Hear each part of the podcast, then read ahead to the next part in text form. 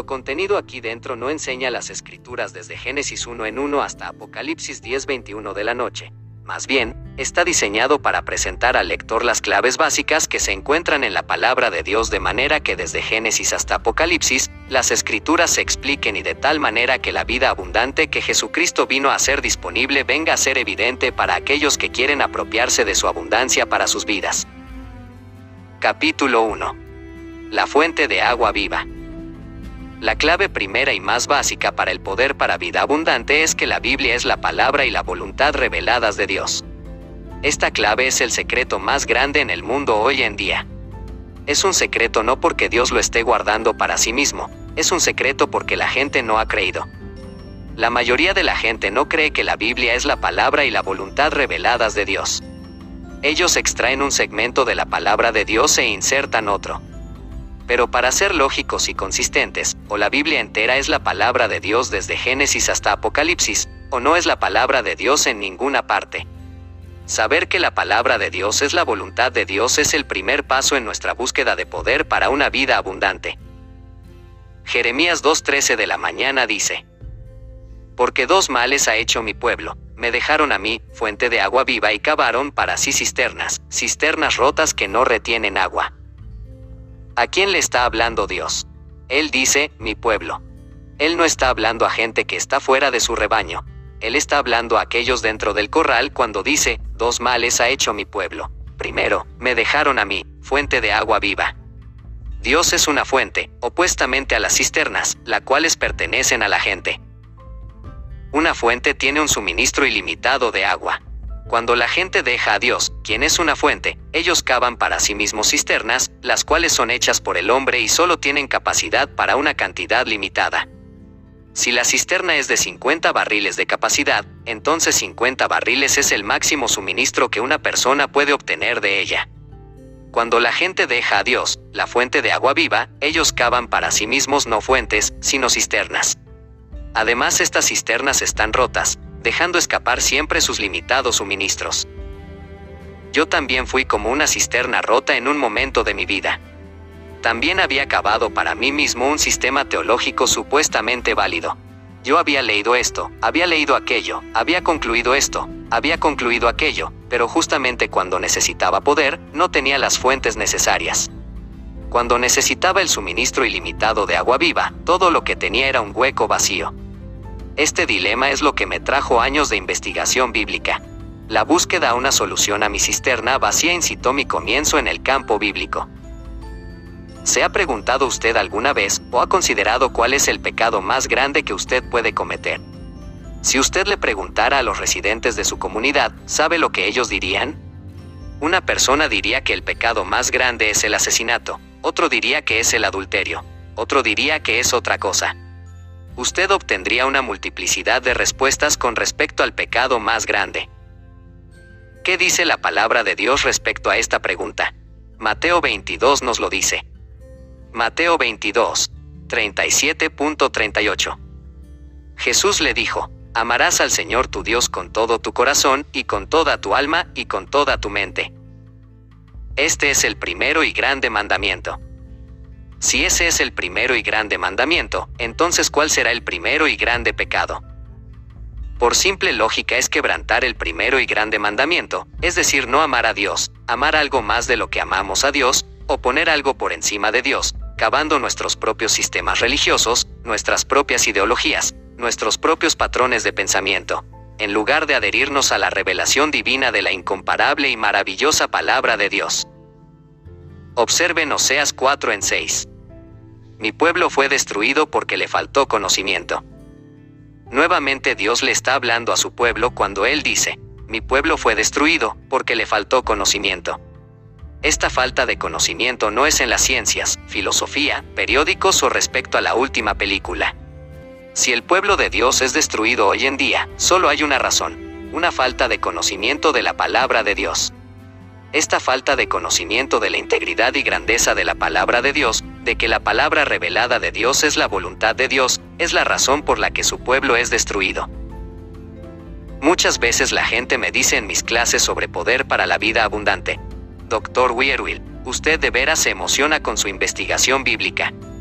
Claro que sí, ¿por qué no debería yo entusiasmarme con la grandeza de la palabra de Dios y su mensaje de recursos ilimitados?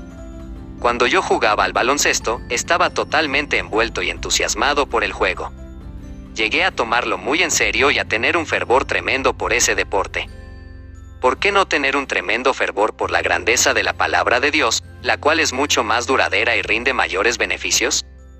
A un hombre se le admira por ser un fanático del fútbol o del baloncesto, pero cuando él se atreve a emocionarse por la grandeza de la palabra de Dios, la gente piensa que a este fanático de la Biblia le falta un tornillo con toda seguridad que algo debe andar mal con nuestra escala de valores. La palabra de Dios es tan tremenda, tan maravillosa, tan rica, que cuando Jesucristo dijo que Él vino para que tengamos vida y la tengamos en abundancia, nosotros deberíamos, naturalmente, responder con entusiasmo. No solo necesitamos tener un conocimiento de la integridad y exactitud de la palabra de Dios, sino que también debemos tener el fervor, la creencia entusiasta, el sumo interés de manera que otros hombres y mujeres puedan saber que la palabra de Dios es la voluntad de Dios.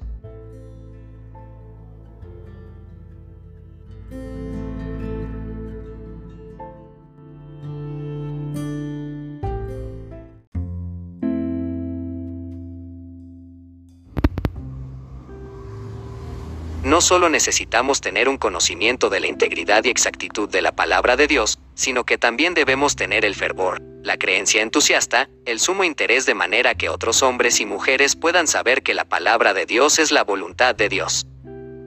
Capítulo 2. ¿Qué está disponible? ¿Cómo recibirlo? ¿Qué hacer con lo que se recibe uno?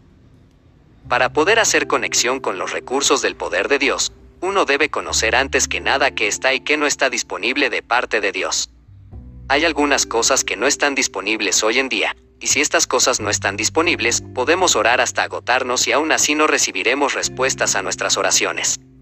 Si queremos hacer conexión efectivamente con los recursos para la vida abundante, tenemos que averiguar lo que está disponible para nosotros, lo que Dios nos ha prometido. Nosotros aplicamos constantemente este principio en el mundo secular. Tomemos por ejemplo este libro que usted lee. ¿Lo hubiera podido obtener usted si no hubiera estado disponible? Ciertamente que no. Espiritualmente ocurre lo mismo. Tenemos que averiguar en la palabra de Dios lo que está disponible. Como un ejemplo de lo que está disponible, 3 Juan 2 nos dice lo que Dios desea para nosotros. Amado, yo deseo que tú seas prosperado en todas las cosas y que tengas salud, así como prospera tu alma. La voluntad de Dios es que nosotros seamos prosperados. Él nunca quiso que el cristiano fuese abatido por la pobreza y pisoteado en ningún aspecto de su vida. Él quiso que el creyente cristiano prosperase. Más aún, la voluntad de Dios para todo creyente es que tengas buena salud, así como prospera tu alma. Dios nunca quiso que el creyente cristiano estuviese enfermo. La enfermedad nunca glorifica a Dios. Él nunca quiso que el cristiano estuviese lleno de frustraciones y temores y ansiedades. Dios quiso que nosotros seamos prosperados y que tengamos salud. Puesto que la palabra de Dios es la voluntad de Dios, el ser prosperados y tener buena salud tiene que estar disponible. Revisemos otros ejemplos de lo que está disponible. Filipenses 4:19 de la mañana. Mi Dios, pues, suplirá todo lo que os falta conforme a sus riquezas en gloria en Cristo Jesús. La voluntad de Dios es suplir todo lo que nos falta, nuestras necesidades. No dice, lo que es objeto de vuestra avaricia. Si Dios va a suplir todo lo que nos falta conforme a sus riquezas en gloria, tiene que haber una provisión disponible para satisfacer nuestras necesidades. Si la provisión no está disponible, entonces Él no puede satisfacerlas. Observe en 2 Corintios 9 en 8. Y poderoso es Dios para hacer que abunde en vosotros toda gracia, a fin de que, teniendo siempre en todas las cosas todo lo suficiente, abundéis para toda buena obra. ¿Cómo vamos a tener todo lo suficiente en todas las cosas si esto no es accesible para nosotros? Revise Romanos 8:37 de la mañana, otro pasaje maravilloso en la palabra de Dios que nos muestra algunas de las cosas que deben de estar disponibles. En todas estas cosas somos más que vencedores por medio de aquel que nos amó. Si nosotros vamos a ser más que vencedores en toda situación, esto tiene que ser posible. ¿Cómo podría ser yo más que vencedor si el poder no estuviese disponible? Lea Efesios 3, comenzando con el versículo 16. para que Dios os dé, conforme a las riquezas de su gloria, el ser fortalecidos con poder en el hombre interior por su espíritu. ¿Cómo voy a ser fortalecido con poder en el hombre interior por su espíritu si no es posible? Efesios 3:17 de la mañana, 19. Para que habite Cristo por la fe en vuestros corazones, a fin de que, arraigados y cimentados en amor, seáis plenamente capaces de comprender con todos los santos cuál sea la anchura, la longitud, la profundidad y la altura. Y de conocer el amor de Cristo, que excede todo conocimiento, para que seáis llenos de toda la plenitud de Dios. Para que seáis llenos de toda la plenitud de Dios. ¿Cómo voy a ser lleno de toda la plenitud de Dios si no está disponible? ¿Cómo voy a poder aplicar los principios de la palabra de Dios y encontrar lo que Dios quiere que yo haga si no conozco las promesas en su palabra? Lo primero que tenemos que encontrar, en nuestra búsqueda para hacer conexión con los recursos para la vida abundante, es que está disponible. Hay cientos de promesas distintas en la palabra de Dios que nos capacitarán para prosperar y para estar en buena salud. Uno no puede utilizar, uno no puede operar, nada más que aquellas promesas que conoce. ¿Cuántas conoce usted? Solo hay un lugar posible donde podemos ir para averiguar lo que Dios tiene disponible para nosotros. Tenemos que acudir a la palabra de Dios. Muchas veces las cosas que la gente ha dicho que Dios hace, su palabra dice justamente lo contrario. Cosas que ellos dicen que Él no hace, Él declara en su palabra que Él sí las hace. En este libro, Poder para la Vida Abundante, asegurémonos en nuestra búsqueda bíblica de la vida abundante, de que primeramente averigüemos lo que está disponible de modo que nosotros, como el pueblo de Dios, no seamos destruidos por falta de conocimiento. Cuando sabemos que está disponible, entonces podemos aprender los otros principios que están involucrados en hacer nuestra vida más abundante de modo que podamos manifestar la grandeza del poder de Dios. 2. Cuando yo era un muchacho, mi madre me decía los sábados por la noche antes de que yo fuera al pueblo, pórtate bien, esta advertencia en realidad nunca me ayudó porque uno no puede hacer que un muchacho se porte bien diciéndole que se porte bien. Muy pocas veces la gente lee la palabra de Dios porque se les dice que la tienen que leer. La gente nunca hace conexión con los recursos de la oración porque se les dice que deben orar. Yo no le digo a usted que usted debe leer la Biblia, yo le enseño a usted cómo leerla. Yo no le digo que usted debe orar, yo le digo cómo orar. Yo no le digo que usted tiene que creer, yo le enseño cómo creer. Es importante que sepamos cómo. Desde pequeños se nos ha enseñado cómo recibir cosas materiales. Si no se nos hubiese enseñado cómo recibir un objeto material, este libro podría estar disponible, pero no sabríamos cómo hacer para tomarlo o recibirlo. De igual modo es la palabra de Dios. Las cosas espirituales pueden ser recibidas según los mismos principios mediante los cuales recibimos este libro en el plano natural o material. En este libro no solo buscamos lo que está disponible de parte de Dios, sino que también descubrimos cómo recibir aquello que está disponible. Por muchos años yo me moví entre grupos en los que oía constantemente a gente que predicaba pecado, condenación, fuego infernal y otros temas negativos. Estos ministros, bien intencionados, no le decían a la gente cómo librarse del pecado, ellos solo decían que el pecado era malo. Decirle a alguien que algo es malo no le ayuda a superarlo. Yo aprendí esa lección en una forma dura. En el pueblo de mi segunda congregación vivía un hombre que era alcohólico.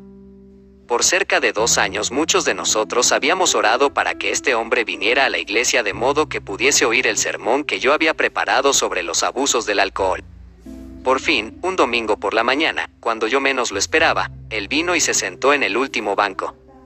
Mientras yo caminaba hacia el púlpito, habiendo apenas notado su presencia, yo me decía, bueno, bueno, aquí está él esta mañana. Yo puse a un lado el sermón de esa mañana y fui a los archivos de mi mente y saqué el sermón que había preparado sobre el abuso y el pecado de beber en exceso. Prediqué con toda la fuerza que tenía. Al terminar me di palmadas en la espalda por haber predicado contra la bebida con tanto celo que pensé que Dios tendría que mover a alguien en el plano espiritual y darme a mí un lugar especial en el cielo. Caminé desde el púlpito al vestíbulo de la iglesia donde el ministro le da la mano a la gente a medida que ellos salen del santuario. Cuando este pobre alcohólico pasó por la línea de dar la mano, él tenía lágrimas en sus ojos. Me dio débilmente la mano y dijo, yo vine a la iglesia esta mañana para averiguar cómo salir de aquello en que estoy, pero todo lo que usted hizo fue hundirme más profundo. Él exclamó. Si quiere saber sobre alcoholismo, le puedo decir más de lo que usted jamás podrá saber. Aquella respuesta me partió el alma. Yo pensaba que había predicado un sermón tremendo. Pero este hombre salió diciendo que había venido confiando en que tal vez yo le diría cómo salir del dilema en que estaba. En vez de esto, simplemente le había dicho menos de lo que él ya conocía. Dejé de dar la mano y regresé a mi oficina donde me arrodillé a orar junto a mi silla en la oficina. Yo casi nunca me arrodillo cuando oro, pero de alguna forma esa mañana caí de rodillas junto a mi silla y le pedí a Dios que me perdonase. Yo le prometí al Padre que si Él me perdonaba, nunca predicaría un sermón negativo mientras viviera, nunca condenaría a nadie. Porque, yo le quiero enseñar a la gente cómo hacer conexión con los recursos para una vida abundante, no con una vida menos abundante. No puedo remediar lo que la gente ha sido en el pasado. Todo lo que puedo hacer es enseñar que lo que ellos fueron en el pasado puede ser perdonado y olvidado y que pueden seguir adelante con la grandeza del poder de Dios. Por esto es que nosotros no solo debemos conocer lo que está disponible si es que vamos a vivir la vida abundante, sino que también debemos saber cómo recibir las cosas espirituales de Dios. Después de haber recibido de Dios, en tercer lugar, debemos saber qué hacer con estas cosas espirituales. 3. Primero, ¿qué está disponible? Segundo, ¿cómo recibir? Y tercero, ¿qué hacer con ello después de haber recibido? Por ejemplo, aquí está este libro. Está disponible y yo sé cómo recibirlo, pero a menos que sepa qué hacer con él después de haberlo recibido, no lo puedo utilizar para el propósito para el que fue diseñado. Yo sabía que el libro estaba disponible, sabía cómo recibirlo, pero si luego lo usara como una asada de jardín, no me serviría muy bien, ¿verdad? El libro no está diseñado para eso. Este libro fue diseñado para lectura. En el plano espiritual nosotros debemos saber qué hacer después de haber recibido lo que está disponible. Hay gente que sabe que está disponible y que sabe cómo recibir algo, pero cuando llega el momento de saber qué hacer con ello después de tenerlo, están totalmente desorientados, y especialmente en el tema del Espíritu Santo. Para encontrar el uso debido debemos, otra vez, ir a la palabra de Dios. Yo creo que la palabra de Dios es la voluntad de Dios, y que si vamos a conocer la voluntad de Dios, tenemos que volver a la palabra de Dios.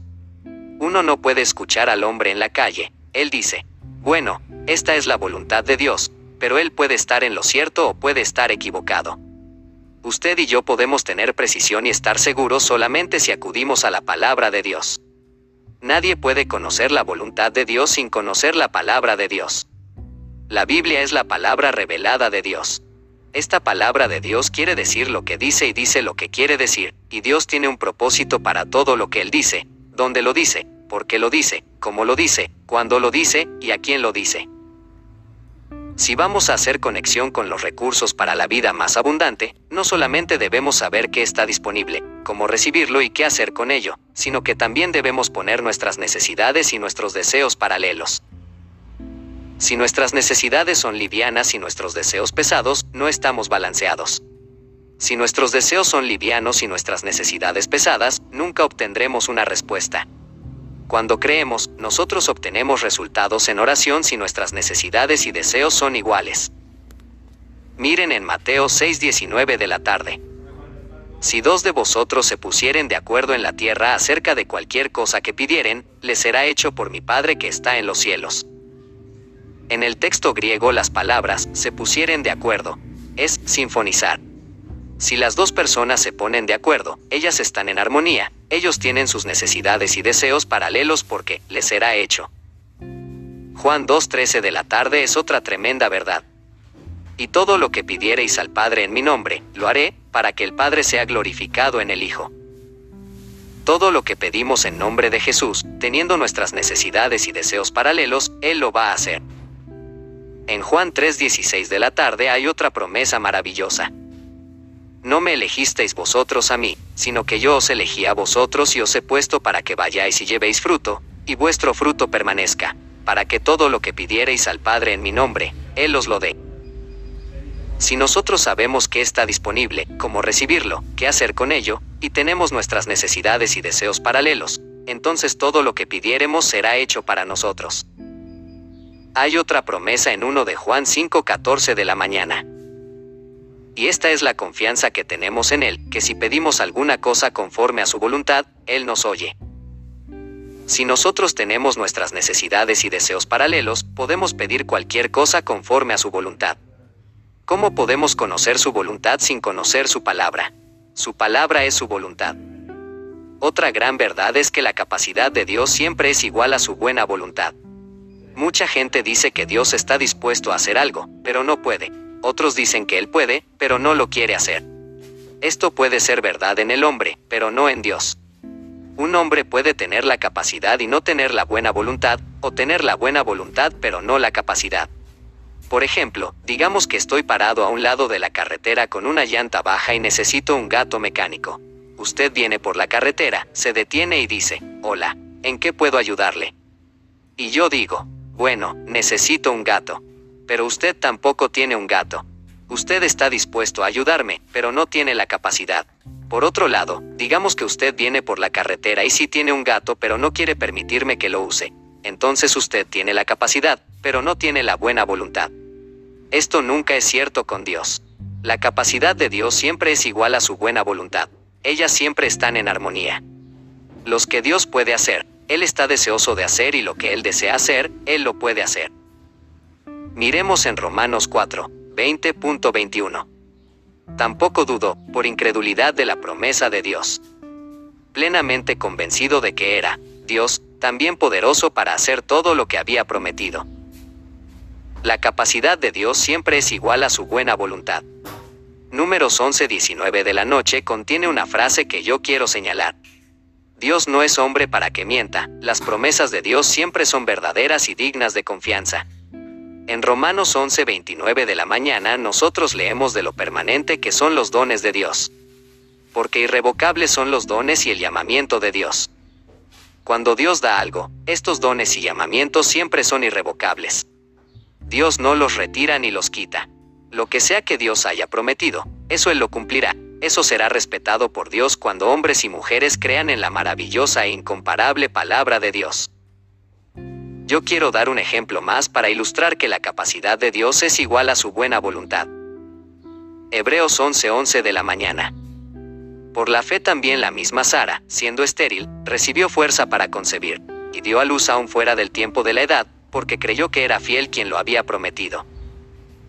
Sara dio a luz a este hijo debido a las promesas que Dios había hecho muchos años antes, porque creyó que era fiel quien lo había prometido. ¿Quién lo había prometido? Dios. Lo que Dios prometió Él lo cumplió cuando Sara creyó. Así también, lo que Dios promete en su palabra, Él honrará cuando nosotros creamos. Si vamos a hacer conexión con los recursos para la vida abundante, tenemos que ir a la palabra para averiguar qué está disponible, cómo recibirlo y qué hacer con ello después de que lo tenemos. Vamos a mantener nuestras necesidades y nuestros deseos en balance, reconociendo que Dios no es solo capaz sino que también es deseoso de cumplir cada promesa presentada en su palabra.